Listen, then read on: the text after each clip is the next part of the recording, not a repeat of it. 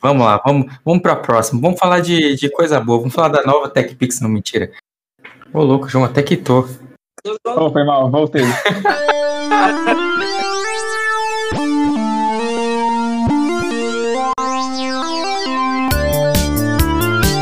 Bom, bem-vindo a todos que estão aí nos acompanhando em mais uma gravação ou em mais um episódio editado, né?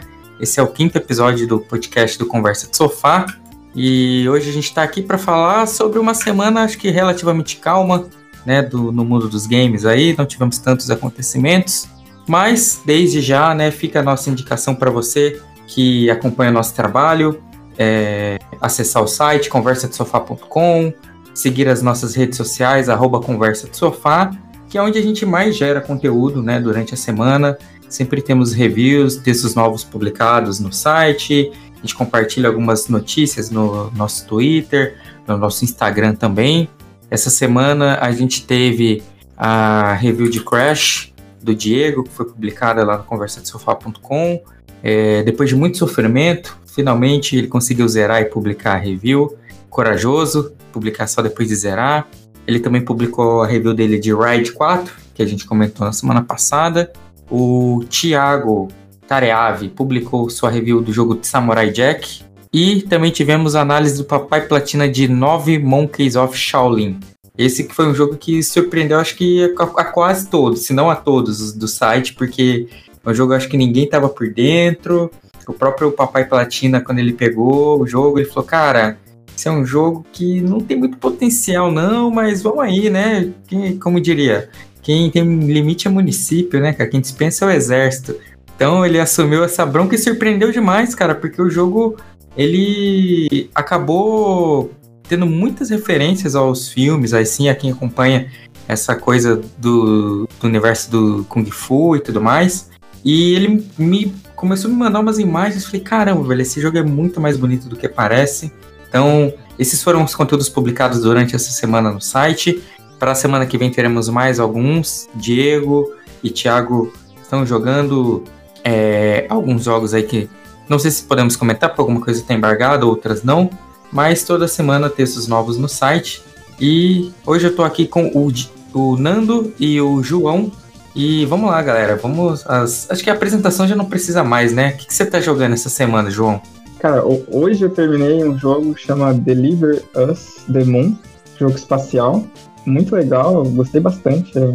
Ele lembra bastante aquele Observation. Eu não lembro se foi o Papai Platina, se foi o Thiago que fez. Esse Observation não é o da menina cega, é? Não. Não, é um que é, na, é uma estação espacial. E aí você é o, a inteligência artificial ah, da, do, da nave. Ah, eu acho que esse é um jogo da Devolver, né? Da Devolver, é. Ah, sim, sim. Isso. Aí a, o nome do robô é Sam, da inteligência artificial. Aí você pode, pode usar um robozinho assim. Você, na verdade, é o Sam, né, no jogo. E aí, é, esse Deliver Us the Moon é, é, parecido, mas nesse você é o próprio astronauta mesmo. Mas você é também acompanhado por uma inteligência artificial. Só que nesse jogo ela chama Alex. É, é tudo inspirado no 2001 Odisseia no Espaço, né? Que tinha um Hall. Legal. É, mas bem, bem legal o jogo, ele se passa na Lua e você tem que restaurar a energia entre que a Lua produz energia para a Terra e é basicamente isso. E estou testando também o Stage, é, eu estou jogando o Little Nightmares. No ah, isso é, isso é, bem bacana esse jogo. É, eu estou jogando ele mais simples, né? Mas uh, eu vou jogar outros jogos ainda. É, eu vou ver se eu compro o Grid, que eu gosto bastante de jogos de corrida, quero ver o delay que tem, né? E acho que são os que eu que eu joguei e tô testando essa semana. Foram esses. Massa. Então em breve ainda estamos aí na, na saga de testes do Stadia, né? É. No futuro e, teremos. Futuramente eu também quero testar o PS Now. Ah, é verdade, porque aí, aí tem, né? Aí na Suécia. Tem. Ah, isso é tem, é legal. E aí, e aí, eu quero jogar Last of Us, que eu nunca joguei. Nem o um, nem o dois. Olha só, hein? E acho que talvez em um mês dá pra jogar, que é o mês grátis. um, um, te um teste de peso esse, hein? É, isso ia ser legal. Mas. E você, Nando? Eu tô jogando Cloudpunk, né? Que é um jogo de um. É, na verdade, é uma delivery. Ela, tra ela trabalha para a companhia chamada Cloudpunk mesmo, que é o nome do jogo. E ela faz entregas, né? O jogo se passa na cidade futurística, a lá o estilo cyberpunk, é, cheia de neon. Você sempre sobrevoa pela cidade, né, com um carro de entregas. Tem momentos onde você consegue estacionar o carro e, e fazer as missões, que na verdade são todas elas entregas, né? E você pode pegar alguns itens que, que pode melhorar o, o teu personagem, né? E é, é, é um jogo, assim, que para quem tá no hype do Cyberpunk 2077, ele é meio que um, que um antídoto, né? Que já, já, já vai te deixando na... ele já vai te deixando naquela, naquela onda do, do Cyberpunk 2077, né? É, o jogo se baseia nisso, você vai passar o tempo todo fazendo entregas, ele soa como um Death Strange, né? Só que na verdade ali você é um delivery mesmo, né? Você já começa o jogo sendo, sendo chamado de delivery e é um NPC, né? Que, que vai falando com você, vai te dando as coordenadas no mapa onde você deve fazer a entrega e tudo mais. E você vai, e no decorrer do jogo, você vai, ele vai te explicando o, a cidade, como é que funciona a cidade e, e tudo mais. E em alguns momentos você aterriza o, o teu carro, né? É, comanda o, o, o seu personagem no, no cenário para poder pegar alguns itens colecionáveis, alguns itens que estão escondidos no mapa. E basicamente o jogo é esse. Você vai passar o tempo todo fazendo entrega numa cidade nesse estilo cyberpunk, né? E, e é prazeroso, é um jogo calmo, é um jogo tranquilo, não tem combates, é um jogo para você pegar e relaxar, é um jogo para já te deixar nessa imersão do, do, do, Cyberpunk, embora ele já tenha, ele já tenha sido lançado em, em abril, né, em abril desse ano para PC e veio agora para os consoles, né? E eu tô jogando isso aí, Flávio. Ah, que massa. Eu, eu tinha uma curiosidade sobre esse jogo, porque eu via a galera falando que ele era um jogo de delivery, mas então você consegue sair do carro e executar algumas ações e tal. Consegue, consegue. Você não passa o tempo todo dentro do, do, do automóvel dela, não, né? O carro voador dela, não. Você vai, vai até o destino, tem uns pontos onde você tem que estacionar o carro, né? Aí você vai lá, estaciona, sai com a personagem pela cidade. A personagem é bem. parece um boneco de, de, de Minecraft, é tudo em bloco, entendeu? uhum. Mas vendo distante, vendo distante, é bonito, se torna bonito e agradável, né? É uma pixel art bonita. Isso, isso, isso. E você vai, faz as entregas. O... Tem, tem personagens no jogo que, que falam para você não fazer nenhum tipo de pergunta. Né? Não me pergunte o que, que tem dentro dessa caixa, mas aí a nossa personagem é um pouco curiosa e acaba por si só perguntando, né? E, e, é isso, cada personagem tem, tem uma reação diferente, onde você vai fazer entrega, tem entregas perigosas, algumas entregas que são mais tranquilas. E conforme você vai avançando no jogo, você vai descobrindo como é que é a cidade, o, o que está acontecendo na cidade, né? E, e tudo mais. É, é, divertido, o Flávio, é divertido, é um jogo divertido. Uma ah, que massa. E a trilha sonora também, vale ressaltar também que a trilha sonora é muito boa. Essa a trilha sonora meio meio aquele estilo anos 80, sabe? Aquele synthwave, né? Aquela batida eletrônica, né? De sintetizador também. É, é o, fica no jogo o tempo todo, muito bom. Ah, e você legal. jogando o? Eu, eu tô jogando só Valorant mesmo. Consegui a incrível missão de subir do bronze 3 pro prata 2. Né? Tô aí na, rumo à carreira de pro player de Valorant. Né? Vou jogar a série D do Campeonato Brasileiro de Valorant, quem sabe.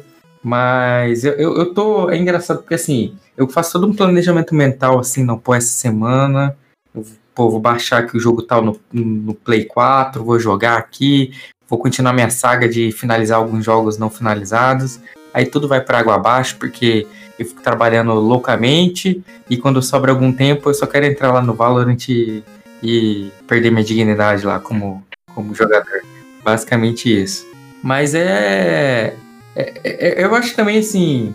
Tá, tá dentro da minha expectativa como, como jogador de jogos, porque eu não consigo, por exemplo, como o João que às vezes comenta que tá jogando vários jogos, eu não consigo, cara. Eu, eu geralmente estou fo muito focado em um jogo. Então, quando eu tava jogando God of War mesmo, eu tava só nele, cara, só nele. Porque, assim, se eu, se eu parasse de jogar ele para jogar outra coisa, eu ia abandonar ele. Foi o que aconteceu, mais ou menos. E daí veio o Valorant e aí o God of War caiu por terra. Então, por enquanto eu tô nessa. Vamos, vamos sei lá, saber em breve qual que vai ser o meu próximo jogo. Eu, eu não consigo ter esse foco todo. Geralmente eu, eu jogo três de uma vez só.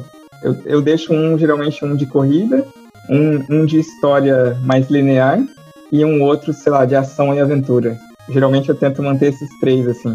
E aí eu vou levando. Aí eu tava jogando esse Delivery The Moon, aí eu, o, o Grid, Auto Sport, e não lembro. Ah, tava jogando um de, de detetive, então, que é só de, de, visual, que era mais de boa. E aí eu fico alternando entre eles. Eu não, eu não consigo ter foco. é, no caso do, do, do, Flávio é complicado porque é um jogo, é um jogo online. Então o jogo online acaba te viciando, cara. Ele acaba te prendendo é. muito. Foi o que ele falou aí, tá virando pro player no jogo. Então se é, você, é, é que... tá, né, você tá jogando game single player e parte para um game online, né, FPS, que, é, que é um dos que mais viciam, eles acabam te fazendo. Se você gostar do jogo, né? Eles acabam te fazendo largar outros jogos, cara. Isso daí aconteceu muito comigo na geração passada, onde eu demorei pra zerar um monte de jogos por causa de, de Battlefield 3, que tomava todo o meu tempo, né? Acontece, mas se a gente souber dividir direitinho, dá pra ir zerando os joguinhos aos poucos.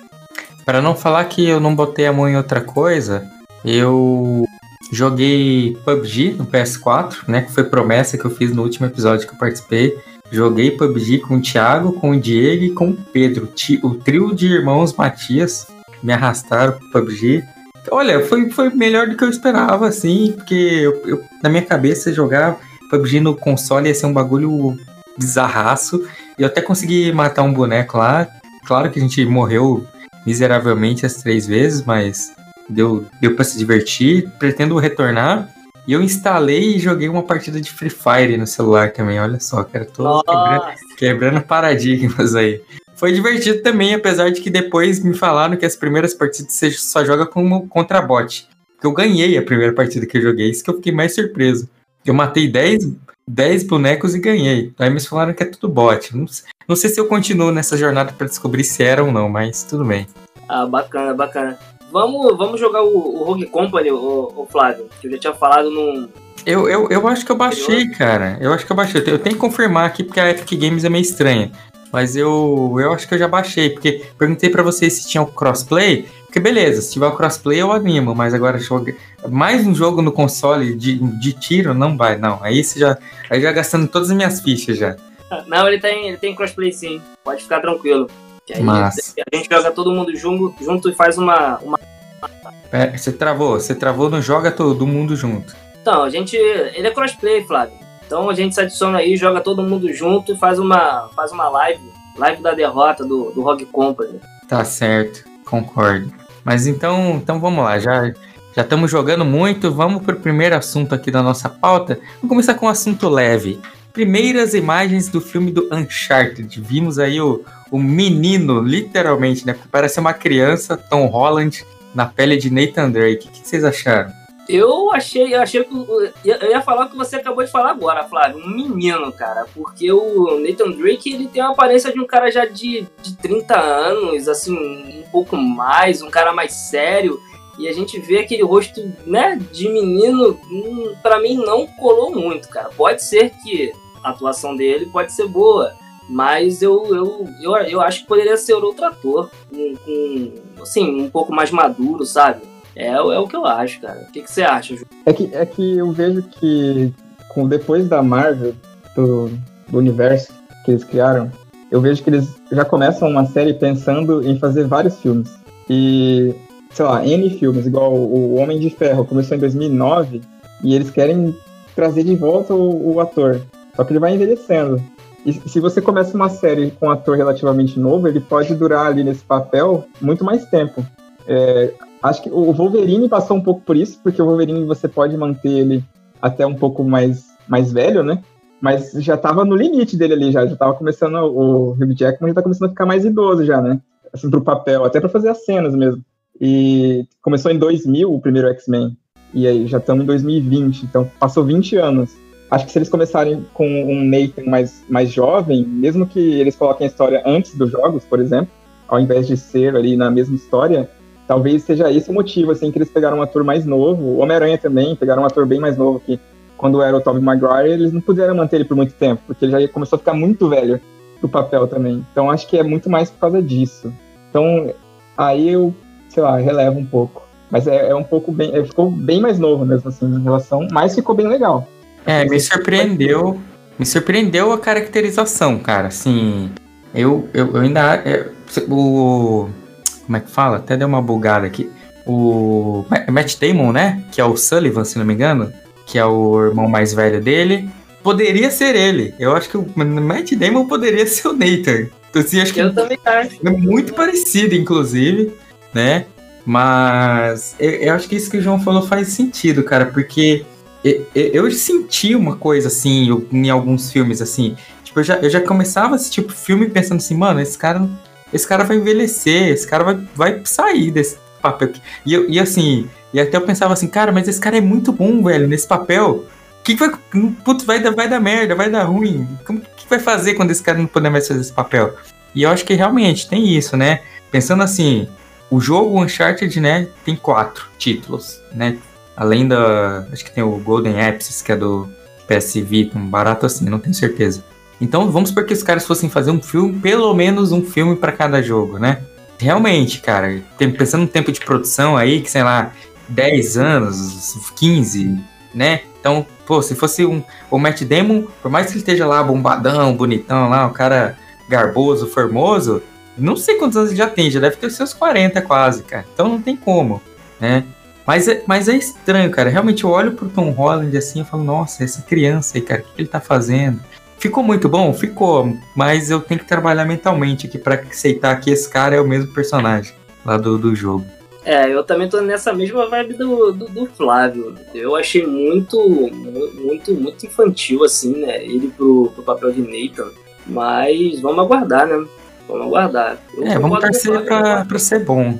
É, vamos torcer pra ser bom, né? Nada que uma boa atuação, né? Faça o, o filme ser bom. Vamos torcer, né? Exatamente. E, e o Flávio, né? Eu vi você postando uma vez no, no Twitter sobre aquela menina do. Não vou lembrar o nome. Do. foi contratada para ser uma apresentadora do, do Xbox e eu acho que um mês depois já, já tinha sido demitida. Vi lá você dando uma força para ela. O que, que você acha disso, cara? O que, que você acha da galera que quer cancelar e da parte da Microsoft, o papel da Microsoft? Diz pra mim o que, que você acha dos dois lados. Cara, eu. A, menina é a Isadora Bacilli, ela, né, como você falou, foi contratada para ser a nova apresentadora do canal Xbox. A, a, a- a entrada dela eu já achei estranha na época, porque o pessoal que tava antes fazia um trabalho muito bom, que era a Mari e o Chris. Eu acho que tinha uma dinâmica muito legal no, no, no canal Xbox. Fora o valor de produção, assim, era uma, era uma infra bem legal, era bem, bem bacana.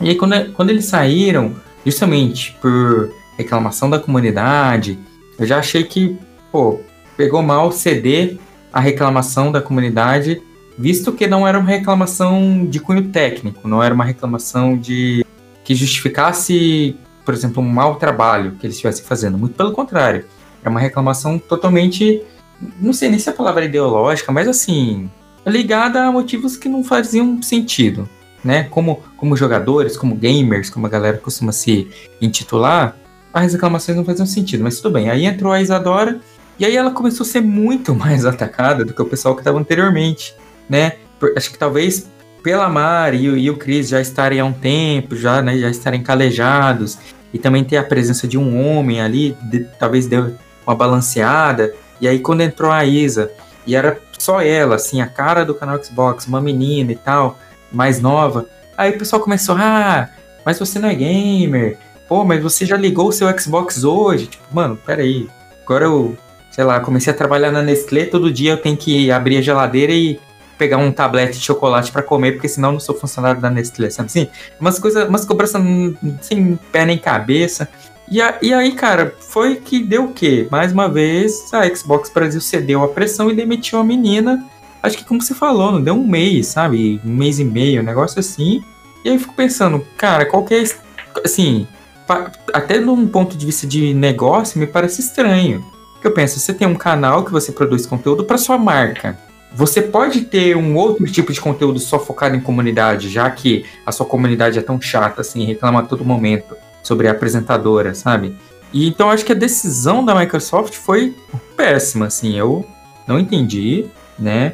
Eu acho que na verdade eles estão é, tentando livrar um pouco o lado deles, assim, dessa responsabilidade de ter que lidar com essa questão do público, o que, que o público acha do canal, o que, que não acha, porque eles até comunicaram que agora vão manter o Xbox Wire, que na verdade é um site lá que, que eles publicam os press release lá das novidades do Xbox. Então, eu, eu acho assim, o que eles estão fazendo é isso. É, é, é, errado, do meu ponto de vista, que é se eximir da responsabilidade de lidar com a situação, sendo que eles podem tratar isso de maneira diferente. Ter lá uma coisa mais de comunidade, para quem é chato, mimizento lá, ficar reclamando, ficar lá, somos gamers, é, 50 mil G-Points, hashtag é, Xbox Power, sei lá, que os caras ficam lá pintando, fazendo tatuagem do Xbox e fazer um outro conteúdo focado. Olha, esse aqui é o canal Xbox, vamos apresentar as nossas novidades. A apresentadora é essa aqui, quem, quem tá feliz que tá, quem não tá, boa sorte. É, eu também concordo, Flávio. Eu achei a atitude da, da Xbox um pouco precipitada, né? No caso, deu a entender que apoiou o que a, o pessoal no, Facebook, no, no Twitter tava, tava fazendo, né? Que era reclamando e, e tudo mais. Só que eu vejo que o pessoal é, ele, ele quer que alguém que trabalhe na, na Xbox seja um cara alienado, sabe? Ele seja um cara que, que esteja sempre jogando. E eu acho que isso aí vem muito daquela galerinha que foi criada com, com o pessoal da Mil Grau. Entendeu? Eu acho que a grande parte desse pessoal que reclama, que faz essa, esses ataques, que fez esses ataques a ela, veio dessa galera do, do Mil Grau, né? Insultaram a menina, ameaçaram a menina e tal. Então o pessoal acha que a pessoa tem que ser 100%, tem que estar ali jogando 100%, tem que, tem que viver de, de, de, de Xbox, e, né? E não é isso, ela, ela é contratada para poder fazer o serviço dela, para poder fazer o trabalho dela, né? Mas eu, eu acho, né, vou falar de novo, que é isso é, é o pessoal da, da Mil Grau, infelizmente, que que fez com que essa galerinha ficasse assim na, desse modo na internet, né? Achando que quem tem que trabalhar na, na, Xbox tem que ser o cara alienado, fissurado, que joga 24 horas por dia e, e tudo mais, né? E do lado da, da, é. da Xbox achei errado, cara. Diz aí, João, você ia falar? É, eu, eu, lembro um caso recente também, que foi de outra marca, acho que foi a Razer, que também demitiu. Uh, eles contrataram a menina, passou um, dois meses, demitiram ela pelo mesmo motivo. É, nesse caso, eu concordo com você, Nando, que tem muito a ver com essa questão da Microsoft ter tirado apoio do Mil Grau, e aí aquela galera ficou meio órfã de conteúdo e ficou muito em cima ali da, da plataforma, mas a Microsoft poderia ter encontrado soluções melhores, a Microsoft Brasil, no caso, né, Xbox. É, como, por exemplo, deixar, sei lá, fazer utilizar a mesma solução que tinha anteriormente, com mais apresentadores, deixar essa um pouco mais diluído, uma coisa que o Paulo falou. É, mas, voltando ao que eu tinha falado da Razer, é, esse é um problema da comunidade gamer brasileira como um todo, né? É, não é só da Microsoft, do Xbox ou do PlayStation. É, acho que é o momento que a gente vive é um momento muito, assim, né, de é, querer é uma coisa muito ideológica, assim, as pessoas querem que quem esteja representando X marca tenha a mesma ideologia dela, ou o mesmo posicionamento em relação à vida, ou não é uma coisa muito plural, e acaba que isso impacta sempre na a forma como que as marcas têm que ficar pisando em ovos ali, porque ela tem que agradar todo mundo. E não vai conseguir agradar todo mundo, então é, tem que encontrar soluções melhores do que demitir as pessoas porque senão vai entrar num ciclo de demissão eterna, porque a, uma comunidade nunca vai estar realmente satisfeita com que, quem estará à frente. É muito difícil fazer agradar todo mundo hoje, na comunidade tipo Twitter, comunidade de game, comunidade de qualquer coisa. É, eu só acho que só vai agradar a, a galera quando colocarem alguém que, que realmente viva de Xbox, né? A gente que acompanha o Twitter, né? Quando o pessoal na Mil Grau ele foi cancelado, né? Eles perderam o canal dele e tudo mais. Surgiram vários mil grauzinhos tentando pegar a mesma vibe do, do pessoal da Mil Grau, né? Eu não vou citar os, os nomes, né? Mas a gente, eu acompanho e eu, eu vi, tem muito carinha querendo pegar essa onda, querendo pegar aquela galerinha do, do Mil Grau para poder crescer no, na, no, no Xbox, né? Na marca Xbox. E eu acho que o que dá a entender essa galera é justamente isso. É querer que a Xbox coloque um desses caras aí, né? Que no Twitter respira a Xbox para poder levar, levar a marca. Canso de ver comentários do, do, pessoal falando, cara, vocês têm que colocar alguém que, que, que realmente joga, né? E não uma garota só de, de rostinho bonito para poder jogar, tipo, os comentários é, machistas e tudo mais. É, e é isso, João. Mas deixa eu, te, deixa eu tentar lembrar, eu acho que essa garota da Razer, ela fez alguma coisa que fez ela ser, ser cancelada. Vocês estão cientes disso? Eu acho que ela ela, ela falou alguma coisa com alguém para ela poder ser cancelada. Não foi cancelada assim, de repente, como foi essa, essa menina do, do, do Xbox, não. É, Vocês estão caso... lembrados disso? Sim, o, o, caso da Gabi, a Gabi, é a Gabi Gattuso, eu acho. Gattuso, uma coisa Isso, assim. Gabi é Gattuso. Isso. É, é porque foi assim, ela, ela, começou a sofrer alguns ataques nas lives dela, é, no sentido assim de assédio, né? Eram uns caras falando merda e tal. E aí ela falou, não, porque homem é tudo lixo, fez alguns comentários nesse sentido. E aí o que era para ser uma, digamos, réplica, né, já que ela sofreu um ataque primeiro, acabou se tornando combustível para mais ataques. Daí a galera começou a atacar, dizendo que, como assim, Razer, você tem uma pessoa que fala que homens são lixos e tal. É, é, é, é exatamente isso que a gente está falando, assim, essa toxicidade no geral, essa, esse ecossistema gamer que os caras sei lá, querem. É, como eu posso dizer? Rotular como devem ser as coisas, sabe? Assim, não, tipo, para ser gamer, você tem que fazer um assim, assado e não sei o que. Senão, não é gamer, né? Pô, pro cara ser apresentador, tem que ter jogado 100 horas, é, ter o, travesseiro do controle e cueca verde, senão não é Xbox, sabe? Assim, é, é umas coisas assim, mano, deixa os caras ser gamer do jeito que quer, velho. Deixa cada um jogar o que quer, fazer o que quer. Ah, se a apresentadora é gamer ou não, mano, ela é apresentadora, não, não precisa ser gamer, velho, sabe? Sim, se você é que tem que ser feliz jogando o que você gosta, conversando com a galera que você gosta daquilo, entendeu? Você, pessoas diferentes têm diferentes funções. Então, não precisa, tudo tá dentro daquele padrãozinho ali que os caras querem. Eu acho até meio bobo, assim, quando acontece essas coisas, assim, bobo no sentido de que, pô, o cara fica gastando a energia dele para ser hater de uma coisa que não precisa, sabe? É, eu também acho desnecessário. E, e é isso, cara. Eu vou continuar enfatizando que essa galera que, que faz essa confusão toda no Twitter é porque ficou virou órfão da galera Mil Grau. Para mim, a verdade é essa, Flávio. Entendeu? É a galerinha órfã da, do, do, do, Xbox Mil Grau que, que tá tentando ditar as regras do que tem que ser feito na, na, na Xbox BR, já que não tem mais um canal onde eles possam se apoiar, né? Eles estão tentando ditar essa regra no pro Xbox BR, infelizmente, né? Mas vamos ver aí quem. Eu, eu, eu li que a, resposta da, da Xbox foi que ia diminuir o quadro né, de, de, de apresentadores, né? Esse foi o, a desculpa que a, que a Microsoft deu para a demissão dessa, dessa Isadora, né? O que eu acho que é totalmente mentira, né? Conversa para boi dormir. Mas também. É, também não, não, concordo, não. E só queria abrir um, um, um parênteses aí para mandar um abraço pro Rafa, PSV Rafa, que tá sempre acompanhando a gente aí. Opa! Leitor assíduo, inclusive já escreveu o review de Gorn VR para o Conversa de Sofá. Um abraço aí, Rafa. É, tive contato com ele há, há pouco tempo, gente boa. Pedi ele uma. É, vocês sabem que eu peguei o PlayStation VR agora, né? Há pouco tempo. Pedi umas dicas a ele de alguns jogos, me passou uma lista lá.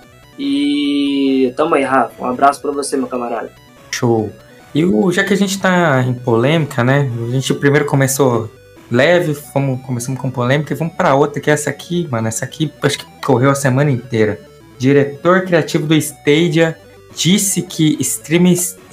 Eu já tô até me exaltei aqui. Disse que streamers deveriam pagar licença para produzir conteúdo de jogos. O que vocês acham disso? Essa eu quero que o João responda.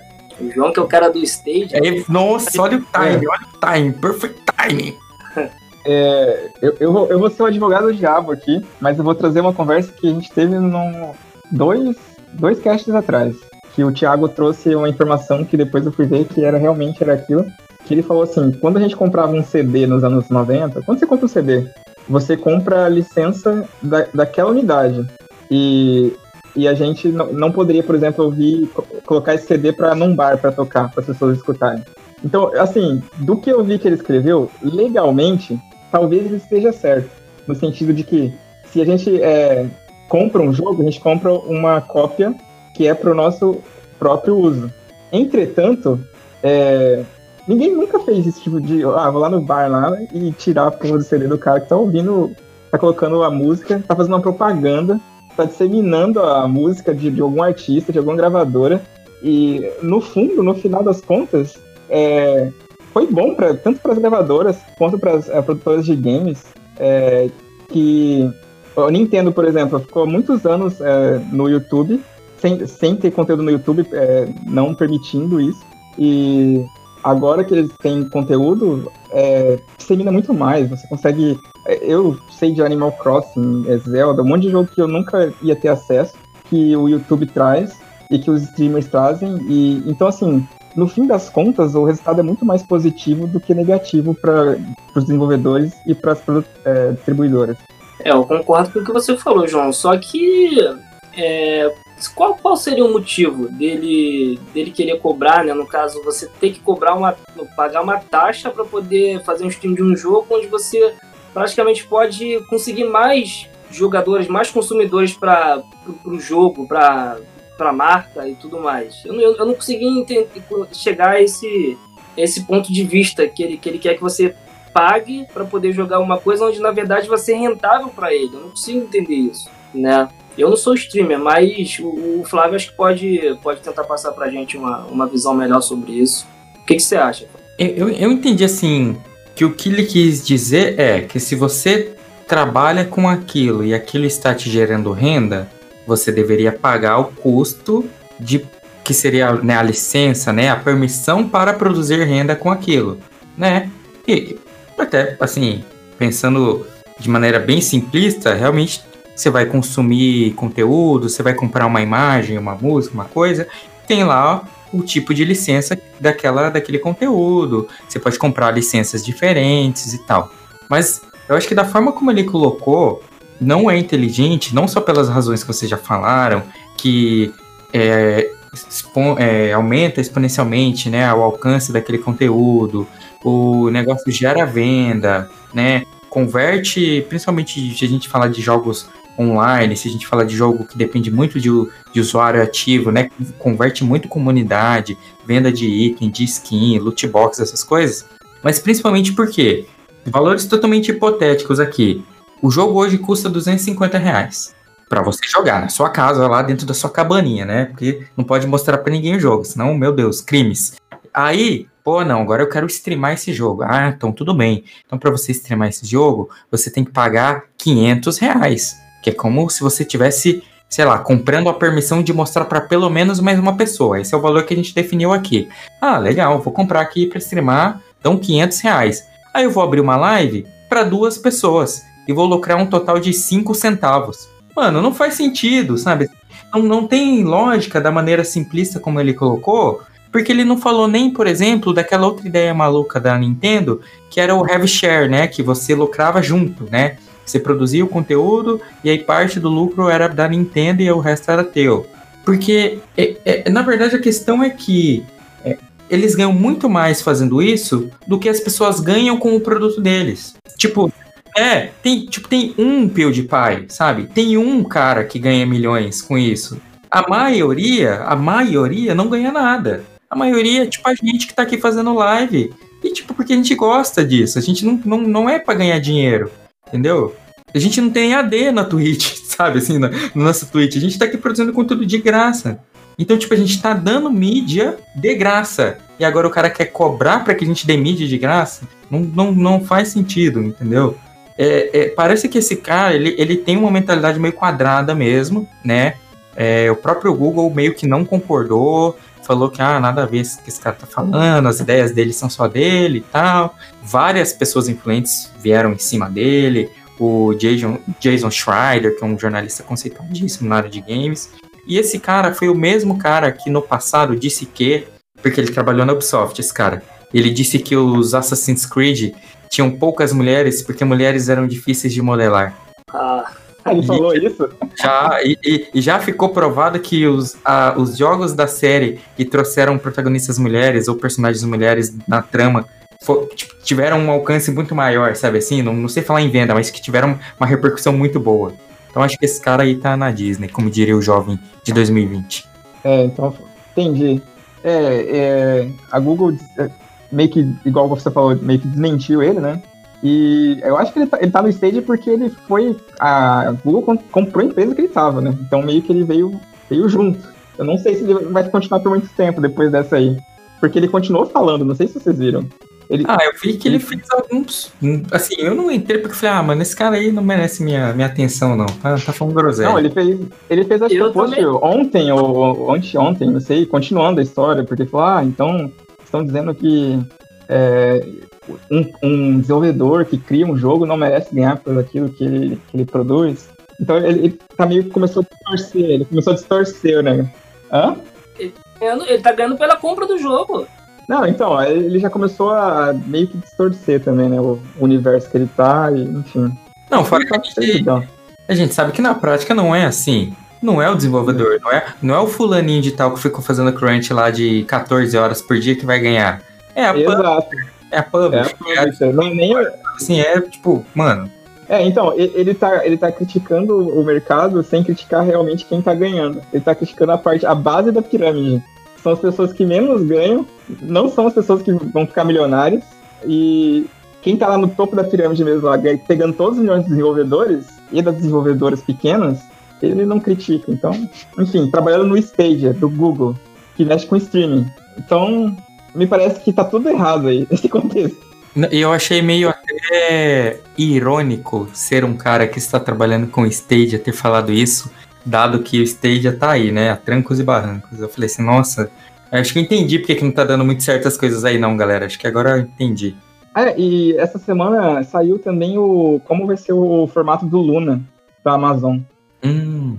hum ele, vai ser um pouco, ele vai ser um pouco diferente. É, você vai, é, ele vai ser mais parecido com o que é a TV por assinatura. Você vai comprar pacotes de empresa. Então aí, por exemplo, vai ter lá o, o canal da Ubisoft, o canal da EA Games, e aí você assina os canais. Então, e provavelmente vai ter pacotes, né? A pacote, o, o Play e EA Games. E aí você assina os pacotes. E aí você vai pagar por mês, e aí você vai ter direito ao acesso a todos os jogos daquele canal. Então, vale muito mais a pena que Stadia, que o formato de Stadia, por exemplo. Que você tem que comprar o jogo. O Stadia você tem que comprar o jogo, né? Você tem que comprar o é. jogo. É. Tem, tem os jogos do mês lá, como se fosse a, a Plus e a, a Game Pass. Só que são poucos jogos. E para comprar mesmo, não tem muitos jogos para você comprar. Então, para mim, assim, o, o, o que mata muito o Stadia não é nem a tecnologia, mas o, o modelo de negócio deles. Entendi. Vamos ver se vai virar isso aí. Eu acho Oi, que desculpa. tá fazendo isso, né? Tá cada vez mais puxando pro, pra essa pra forma de, de stream, né? Mas vamos, vamos ver. Eu, eu, eu andei lendo uns Twitter, um, um pouco no Twitter, e tem uma galera meio que com medo de como vai se tornar o, os games daqui, daqui a alguns anos. Será que vai, vai acabar o console que você vai ter na sua sala ali e, e vai ficar só no, só no stream? Stage, esse Luna, aquele o próprio xCloud. Será que daqui a algum tempo a gente não vai ter mais o console dentro de casa e vai, e vai jogar dessa forma? Eu não queria não, particularmente. Eu, eu acho que isso aí, se for, é muito a longo prazo, cara. Eu acho que a, a performance disso não não atende a todas as demandas, sabe? Sim, tipo, eu não falo nem demanda do tipo, ah, porque a internet no Brasil é ruim. Não, eu falo porque o cara quer jogar o jogo a 144 FPS. O cara quer pixel perfect lá, o cara quer o negócio mega fluido, óculos gamer, ele quer um, quer um nível de excelência que o negócio não está preparado para atender ainda. É, é uma coisa parecida com o PC, né? A morte do PC eu tô ouvindo faz tempo já, do PC e do notebook. E teve aquele. O, quando surgiu o tablet, né, o iPad e os tablets Android, todo mundo fala ah, a, a morte do notebook. E aí, nós, nós estamos hoje, o, o tablet basicamente morreu e, e o notebook continuou. todo mundo continua com o notebook firme e forte. E o, e o tablet morreu, porque é por causa do celular grande. Porque quando o tablet surgiu, os celulares eram pequenininhos, os smartphones. Só que agora o smartphone, ele é basicamente um tablet. E o tablet não sobreviveu. Lógico, ainda existe iPad, ainda existe alguns tablets da Samsung, mas você não vê todo mundo, qualquer um tendo. Antigamente, todo mundo tinha um tablet, ou assim, muitas pessoas tinham. Então eu acredito que o console vai continuar existindo. Eu acho que vai entrar no mesmo, na mesma discussão, assim. Vai ter o streaming, vai, ter, vai ser mais popular, mas não vai matar, acho que nem o PC e nem o console. Acho que vão continuar, vai continuar tendo mercado para isso. Exatamente. É, você viu que o, o, o, o, comentário do cara foi tão polêmico que a gente até deu alguns minutos de fama pro stage aqui. Nem devia, deixar o negócio de ostracismo só pelo, pela, só negócio que o cara falou. Vamos lá, vamos, vamos para a próxima. Vamos falar de, de coisa boa. Vamos falar da nova TechPix, não mentira. Vamos falar agora da temporada de Halloween do modo zombies do COD Warzone. Você que é o cara do Warzone ainda, não, Nando? Você não tava jogando aí esse tempo? Tava jogando, mas eu, eu, eu desinstalei tem um, tem, tem um tempo já. Né? Não cheguei a jogar essa temporada de, de Halloween, não porque no, tava ficando muito pesado o, o Warzone, eu tinha, tive que desinstalar um monte de jogo para poder jogar o, o, o Warzone e é, é, um, é, um, bom jogo, é um bom jogo, mas não consegui não, cara. Eu acabei desinstalando ele tanto do, do PS4, tanto do, do Xbox por conta do, do tamanho dele, cara. Tava quase, se não me engano, já tá, já tá beirando a, a 200 GB, né? Não, eu vi, eu vi, alguém falando de 250, um barato assim. Falei, mano, você tá maluco, velho. Não faz, não faz, cara, faz nem sentido. Como alguém de programação, não faz nem sentido. Porque, como o conteúdo do jogo é meio que sazonal, cara, é como se os caras estivessem deixando os conteúdos passados lá guardados, sabe? Sim, não, não é assim que funciona, velho. Não, e, e, provavelmente é, porque eu vi que o Fortnite lançou agora uma nova temporada também. E mesmo com a nova temporada, eles conseguiram diminuir em 30 GB o tamanho do jogo. É. Então provavelmente eles estão deixando, né? Os caras só tem uma branch, só quem é desenvolvimento vai entender isso. É estranho, é. E, no, e no 4, o que, o que me motivou mais a desinstalar no PS4 foi porque parece que o PS. Eu não sei o que, que acontece, que o PS4 parece que não tem uma calculadora, cara. Porque assim, vinha uma atualização de, de 10 GB e eu tinha 50 GB disponíveis no, no PS4 e eu não conseguia instalar uma atualização de 10 GB. Aí eu tinha que desinstalar uns dois jogos para poder ficar acima de, de, de 100 GB para instalar uma atualização de 10 GB, quando na verdade eu tinha espaço em disco para poder instalar. E aí eu tinha que, que desinstalar meus jogos para poder instalar eles de novo. Né? Aí foi um dos motivos que, que, que me fez desinstalar. Mas falando do jogo, né? É, se tornou um, um, Battle Royale muito, muito, muito famoso, né? É, da Infinity Ward, né? esse, esse código. Eu acho que o Warzone é, que é o Modern Warfare, é, War, isso mesmo. É, isso, isso. Né, se tornou muito famoso. Teve um anterior, né? Teve um Battle Royale do, do Call of Duty eh, anterior que não fez tanto sucesso assim. É, e veio o Warzone, né? Fez sucesso também porque é um jogo gratuito, mas é bom ao mesmo tempo, né? É um jogo totalmente balanceado. Bom, eu joguei ele desde a da, da primeira temporada e pelo que eu vi desse, dessa temporada de, de Halloween, se eu não me engano, se você morrer, você vira um zumbi. Eu acho que para você voltar a ser, a ser um, um, um, operador, você tem que matar alguém sendo zumbi. Foi o que eu andei lendo por aí. Tô é, certo? É, é isso mesmo. O... Tem até um nome, que eu não sei se é o nome da temporada, o nome do conteúdo, mas é The, The Haunting of Verdansk. Verdansk, se não me engano, é um mapa, né? Acho que é onde, onde que rola isso, isso. o mapa do Battle Royale. E aí é exatamente o que você falou. É o Battle Royale normal rolando, só que quando você morre, você se torna um zumbi. E aí você tem umas três ou quatro habilidades especiais, e o seu objetivo como zumbi é matar os players vivos. E aí, se, quando você mata dois, você pega as seringas deles, que é como se fosse um antídoto, aí você volta. Até onde eu vi, não tem mais o. Como que é? Onde você vai quando você morre? É, esqueci o nome. Gulag. Não tem mais Gulag. Gulag. É essa parada agora. Você morre, vira o zumbi, matando dois, você volta, e aí, se eu não me engano, você pode voltar duas ou três vezes. É uma coisa assim. E aí é muito louco, porque proporcionalmente, conforme o jogo avança, você vai tendo muito mais zumbis do que pessoas. E os zumbis é tipo Guerra Mundial Z lá, os caras vêm correndo loucamente assim, ah, e dá uns pulão, assim, uns negócios muito loucos. Fora que tem os outros players né, pra te matar, porque é um Battle Royale o negócio. E o mais legal também é porque, junto disso, eles fizeram um negócio meio temático que tem skins de personagens do, do contexto assim, do Halloween. Então tem o, o Jogos Mortais lá, aquele bonequinho feio pra caramba. Tem o. Jigsaw. É, esse aí. Tem o. Como é que chama o, o outro lá que é Máscara Branca lá? É Michael Myers, né? Mike Myers. É, tem esse cara aí. Então, então assim, tá tudo contextualizado, assim. O mapa tá com uma neblina, assim, tá tudo um negócio bem, bem massa, cara. Eu vi o trailer assim, falei, nossa, que negócio maluco, massa pra caramba que eu nunca vou jogar, mas que é muito massa. é, eles conseguiram é, juntar dois sucessos, né, do, do Call of Duty, porque o, o modo zumbi começou, acho que no World at War, 2010, talvez, e foi o, o modo mais famoso do Call of Duty por anos, né? E aí agora eles pegaram ele e meio que deram uma nova vida juntando com o modo mais famoso atual, né? Que é Battle Royale. Royale. Então acho que foi um, uma tacada de mestre.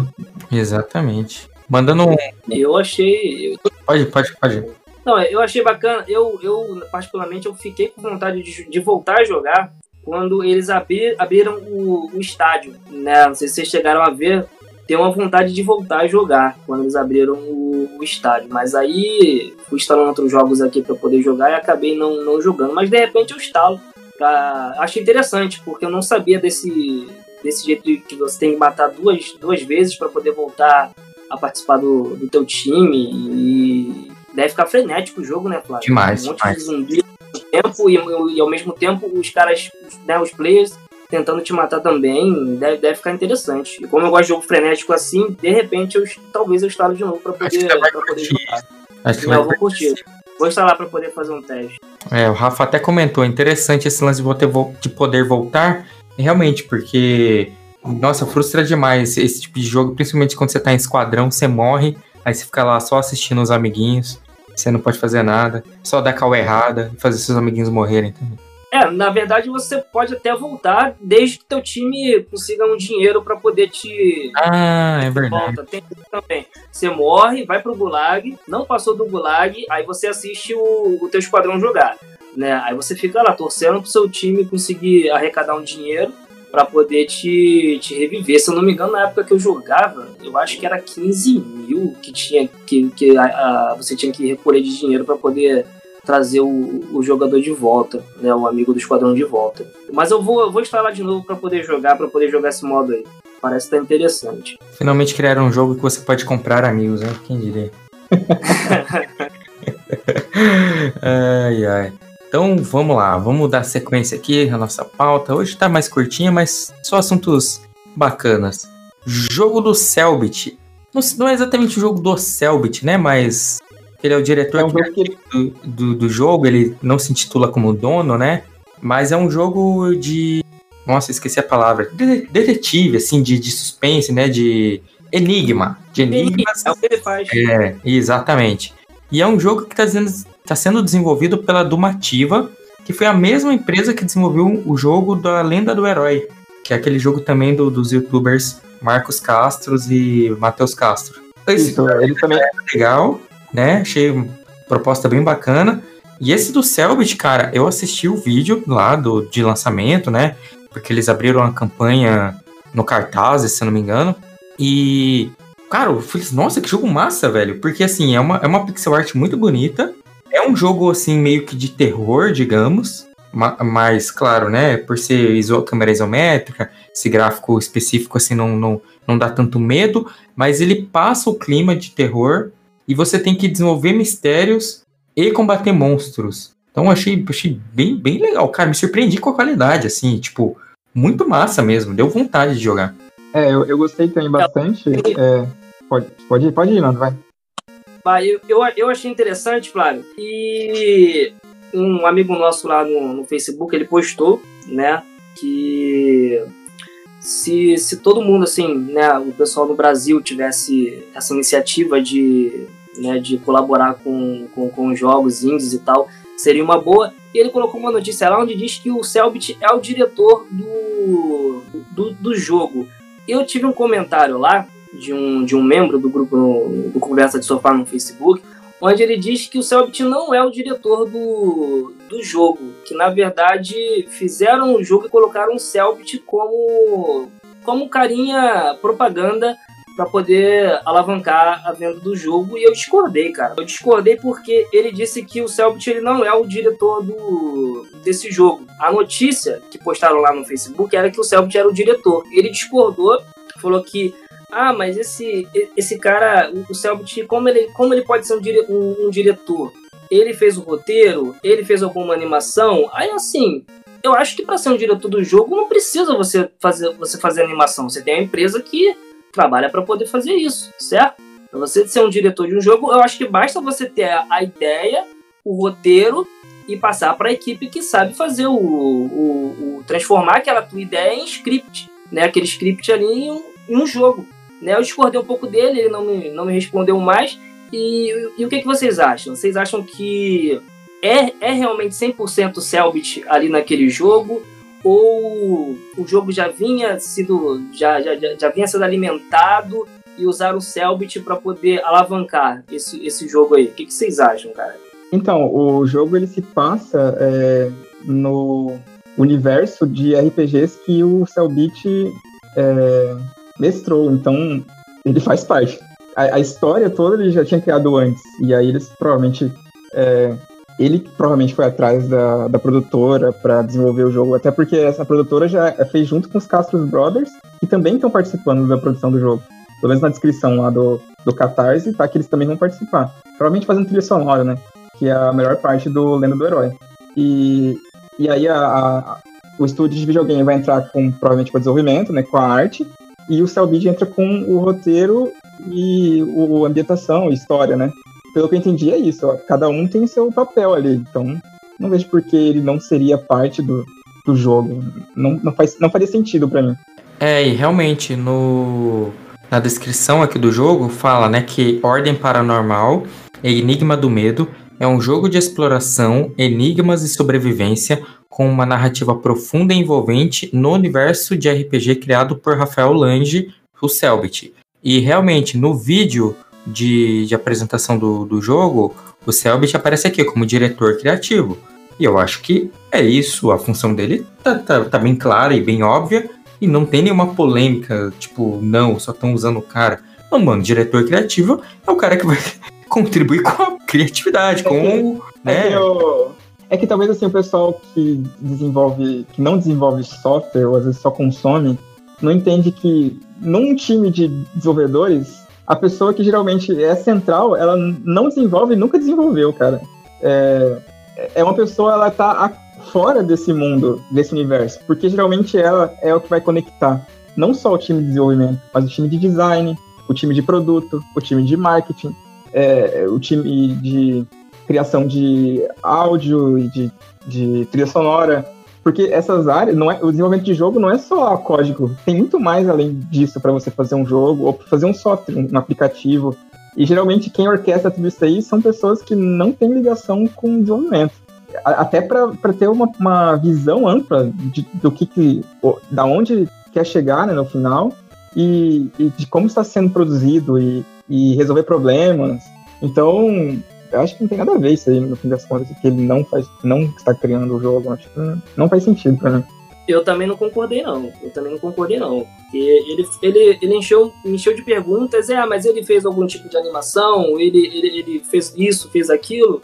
Ué, mas ele não precisa. Ele tem que ter a, a ideia dele na mente ali e passar para quem sabe fazer. Ele não, tem, ele não é obrigado a saber programar um, um jogo, desenvolver um jogo, né? Se ele tem a ideia de tudo como funciona, até o final, ele vai passar aquele roteiro para quem sabe fazer. Né? Eu não concordei com ele lá no, no grupo do, do Conversa do Sofá no Facebook e até agora não tive mais respostas, não. Eu respondi exatamente o que, o que nós concordamos aqui, né? Respondi e ele não, não respondeu mais, né?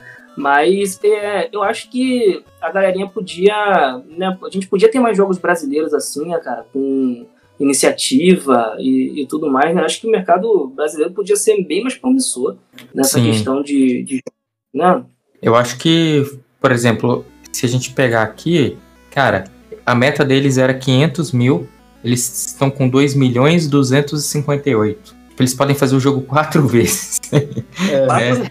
E a gente tem jogo aí que às vezes os caras pedem, sei lá, 10 mil e não conseguem, né? Então acho que realmente falta, assim, é, esse incentivo aos jogos brasileiros. A gente tem algumas empresas aí, né? É, esqueci o nome da empresa, tava na ponta da língua e esqueci, mas os caras que fizeram o Chroma Squad, né? A gente tem é, até conhecidos mesmo aqui, meu, meu e do João, pessoal da Ascent Games, que tem um jogo mobile aí muito famoso, que é o Magic Rampage. Cara, a gente tem muita gente fazendo coisa legal e a gente não tem exposição desses caras. A gente tem grupos no Facebook de desenvolvedores que os caras basicamente assim compartilham dificuldades, porque glórias poucos têm, já que né, a própria comunidade brasileira acaba não, não ajudando. Pô, a gente tem o, o, o pessoal lá da. Cara, não consigo lembrar o nome das empresas. O Danilo é, e a Thaís que fizeram o Oniken, né? O, o. Caramba, a gente fez a review do jogo, velho. Blazing Chrome. Então, a gente, cara, a gente tem muito jogo massa, velho. Que às vezes tem tipo, o... nem sabe. Tem o Ari da, da Oca Games. Nossa, é verdade, cara. Não, cara, a gente Vai tem sair muito o dois. jogo. Tem a Marina também, que eu esqueci o nome do estúdio dela, lá de Campo Grande. Aurora, Games Aurora. Jogo- Aurora, isso, pra celular. É, eu sempre tento comprar o Horizon Case, Tu- Case Turbo também. Sim, disponível. nossa, esse é muito bom, velho. O pessoal da Esse é Aquiles. excelente, cara. Isso. Eu Então, sempre 99 que tem algum jogo, eu tento comprar. Sim, jogo do 99 vidas. É, aí você vê assim, cara, pô, tem tanto jogo ruim que tem mídia e os jogos bons não estão tendo, né? Eu acho que falta um pouco aí da, da comunidade brasileira, até, sei lá, dar um cutucão aí, né, nos influenciadores maiores. Cara, sempre, pô, faz um tweet, faz um vídeo, faz qualquer coisa lá. Tô jogando esse jogo, sabe? Porque, às vezes, esses caras, mano, eles têm tanto alcance que se 10% do público deles pelo menos clicar no link para entrar na página do jogo, né, já é alguma coisa, já é a possibilidade de alguém comprar, alguém ajudar com 10 lá no financiamento coletivo, porque o pessoal precisa de, de ajuda, cara, o pessoal precisa de divulgação, né, no Conversa Sofá, acho que muito mais no começo talvez do que hoje, acho que hoje a gente poderia até dizer que a gente tá falhando nisso, mas cara, no começo a gente sempre ia atrás, sempre tentava dar um- uma força enorme aí pra galera que faz games no Brasil, porque tem muita gente boa precisando de exposição. Sim, sim, com certeza. In- Inclusive, o Ari era pra eu ter feito uma review na época, mas foi quando eu mudei pra cá. E aí acabou que ficou.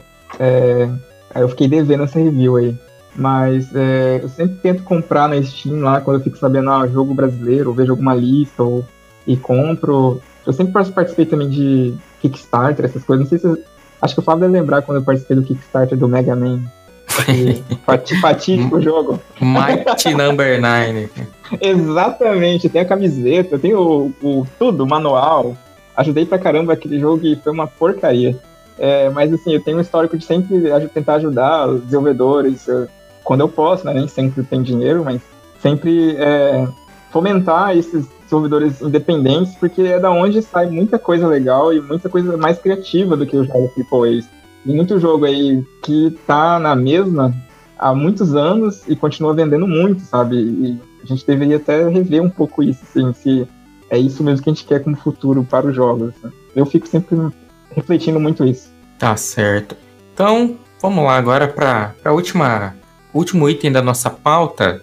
E olha só, que coincidência, né? A gente falando de jogo brasileiro, porque o último item da nossa pauta é uma coisa brasileira também. Uma coisa brasileira em Cyberpunk 2077. Cara, acho que se eu tivesse organizado essa pauta de propósito, não teria dado certo assim, velho. Juro pra vocês. Que que você. Ô, Nando, você que eu acho que é um cara que tá mais hypado pro Cyberpunk e consumidor do Jovem Nerd. Fala pra gente aí. Qual, qual que é essa novidade? Vamos lá, né? É um personagem né, brasileiro criado pelo Azaghal do e, e do, do Nerdcast.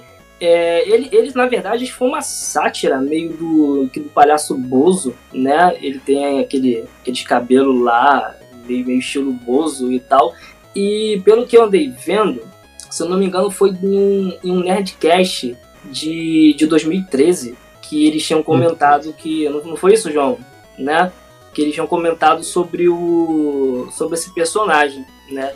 E viram que era um personagem que se encaixa completamente no, no cenário de Cyberpunk. Eu, eu não cheguei a ler o livro, tem, tem um livro dele, que conta a, a história dele, mas é um personagem que se, que se encaixa. Parece que eles entraram em contato. Quando, quando eu vi que o pessoal do Jovem Nerd já tinha jogado o Cyberpunk, eu senti alguma coisa estranha. Eu já tinha senti sentido alguma coisa estranha sobre esse personagem. Porque assim, pensando, poxa, cara, os caras do Jovem Nerd já jogaram, né? Foram convidados para poder jogar e logo em seguida eles vêm com esse anúncio aí do, do personagem deles para dentro do, do universo Cyberpunk 2077 vai ser uma boa, né? A gente vai ter um personagem representando o, o nosso país, né? Muito legal, muito bacana. E a gente não sabe ainda o que que ele, se ele vai ser um personagem que a gente vai poder interagir, se vai ter alguma missão que, que, que ele vai estar tá participando, a gente ainda não sabe, né? Ah, isso. Eu achei bacana a gente ter um personagem, personagem brasileiro. É, parece que eles entraram em contato com o pessoal da, da CD, né? para poder incluir o, o, personagem dentro do jogo. Foi aceito, né? E, e vai ter vários outros personagens também, né? A gente percebeu, a gente viu agora que vai entrar os personagens do Detroit como uma, não é isso? Eu cheguei ali por alto que vai, vai ter dois personagens do, do Detroit também no, no Cyberpunk 2077. E é isso, galera. Achei massa demais. A gente tem um personagem brasileiro dentro do jogo, né? E vamos ver, vamos esperar para ver se o pessoal dá, uma, dá mais alguma notícia, alguma, traz alguma, mais alguma novidade pra gente sobre o que, que vai ser o Ozob dentro de Cyberpunk 2077. Né? O que, que vocês acharam? É, eu, eu lembro que no lançamento do The Witcher, o, o Jovem Nerd foi convidado para ir no lançamento na Polônia, então eles provavelmente tinham um relacionamento mais próximo ali com a CDK Project. Então, é, essa questão, eles sempre fizeram esses nerdcasts de RPG, né? eu não lembro desde quando, mas teve um, dois, ou três, e, e ele surgiu num de Cyberpunk, né? Cara, eu acho muito legal isso daí, é, porque vem de encontro com o que nós estávamos falando na pauta anterior, né?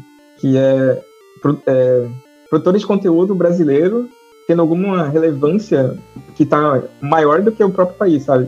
E que a internet proporcionando isso. E eu acho isso muito legal mesmo. É, até a forma com que eles cresceram foi bem orgânico, né? Lá de antes de 2010, lá com o Nerdcast com, com áudio, né? Que era uma coisa assim que não era muito comum, igual é hoje. Então eles têm todo o mérito. Eu não acompanho tanto o trabalho deles, não é muito conteúdo que eu gosto, assim, mas é, tem um mérito imenso nisso, sabe? De como eles cresceram, do que eles são hoje e até onde chegou um personagem que eles criaram num, num podcast que fazia sucesso na época, mas acho que não é o sucesso que tem hoje. É, hoje é muito maior, muito mais amplificado. Então eu, eu fico muito feliz, assim, por, por, ser brasileiro e por de onde eles surgiram, sabe? Acho muito legal. Sim, é muito massa mesmo. Vocês comentaram, né, que eles participaram do lançamento do The Witcher 3 e eu, eu cheguei a assistir o vídeo em que eles contam como foi tudo isso, né? Tudo isso do Ozob, no caso.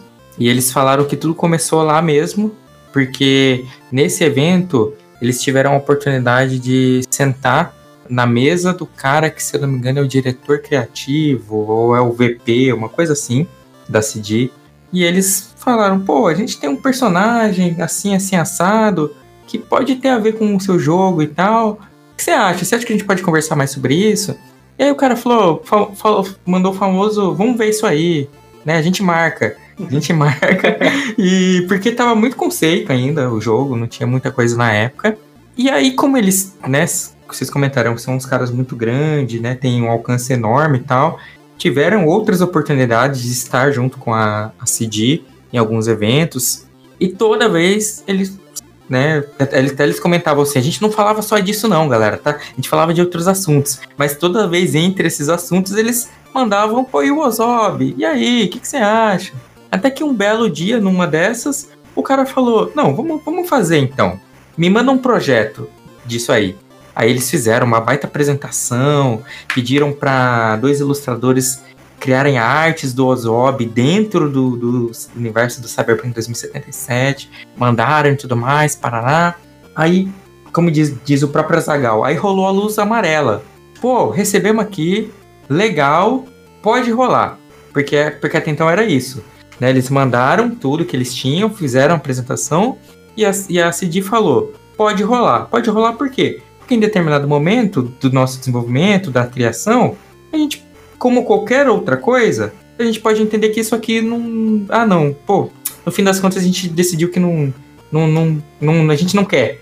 Pode até ter, tipo, ter sido modelado, mas os caras, não, não queremos mais dar comenta essa linha do código aí pra não aparecer esse palhaço aí. E eles ficaram na expectativa. Até que, num evento X, conversando com uma outra pessoa de desenvolvimento do game, eles, pô, a gente mandou lá um projeto de um personagem assim, assim, assado, não sei o que. O nome dele é Ozob. O cara é Ozob. Pô, não. Não sei, cara. Não... Aí ele, não, mas é assim, é um palhaço com nariz de granada, não sei o que. Pô, esse personagem é muito massa! Todo mundo lá dentro pirou, a gente tá fazendo ele lá. Aí os caras. Aí os caras, tipo, caíram na graça. Aí ficaram felizes pra caramba, porque foi tipo a confirmação que realmente o Ozob estaria dentro do game. Foi super bem recebido. É, a princípio ele vai ser um NPC.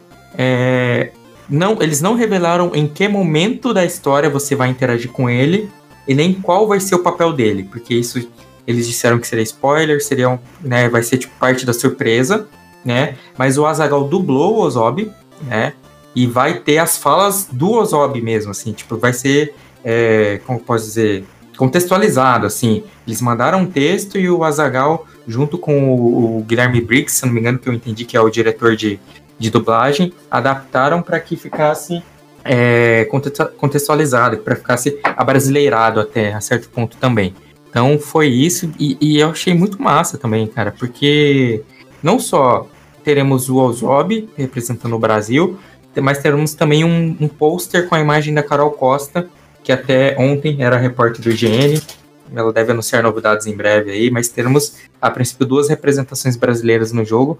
Isso é legal porque, por mais que algumas pessoas venham com a conversa de que é puxação de saco, né, que meio que tá bajulando o influencer para que ele fale bem do jogo, acho que não é bem por aí, né? Acho que são coisas diferentes. Acho que ainda, pô, que o Jovem Nerd seja gigante, tem o alcance que tem, né? Eu, eu, o Nando falou, o João também acho que não consome tanto, eu também não, né? Então eu acho que no, no frigir dos ovos, na hora de fazer a continha lá na ponta do lápis, não vai ser o Jovem Nerd que vai definir se o jogo vai bombar no Brasil ou não, sabe? Eu acho que esse tipo de ação é, é realmente muito legal para fomentar justamente o contrário do que o cara do Stadia falou, que é, é, a relação com a comunidade da criação de conteúdo. Exatamente. E eu acho que eles vão ter mais personagens relativos a outros países que eles querem focar, né, de é, conteúdo, justamente para aproximar o jogo das pessoas, né? Como é, não é o Witcher, The Witcher, por exemplo, que é uma coisa medieval, é uma coisa futurística, então você pode trazer elementos da nossa sociedade atual, tipo personagens ou pessoas, para colocar no jogo e aproximar ele do, do, dos usuários, né, dos jogadores. Exatamente. Nando? Ah, eu não, achei que tinha travado. Não tinha travado. É, mas eu, eu não consegui ouvir o que o João falou no, no, no final. Mas não. É isso aí, Flávio. Eu não concordo, não, cara, com isso que o pessoal falou que.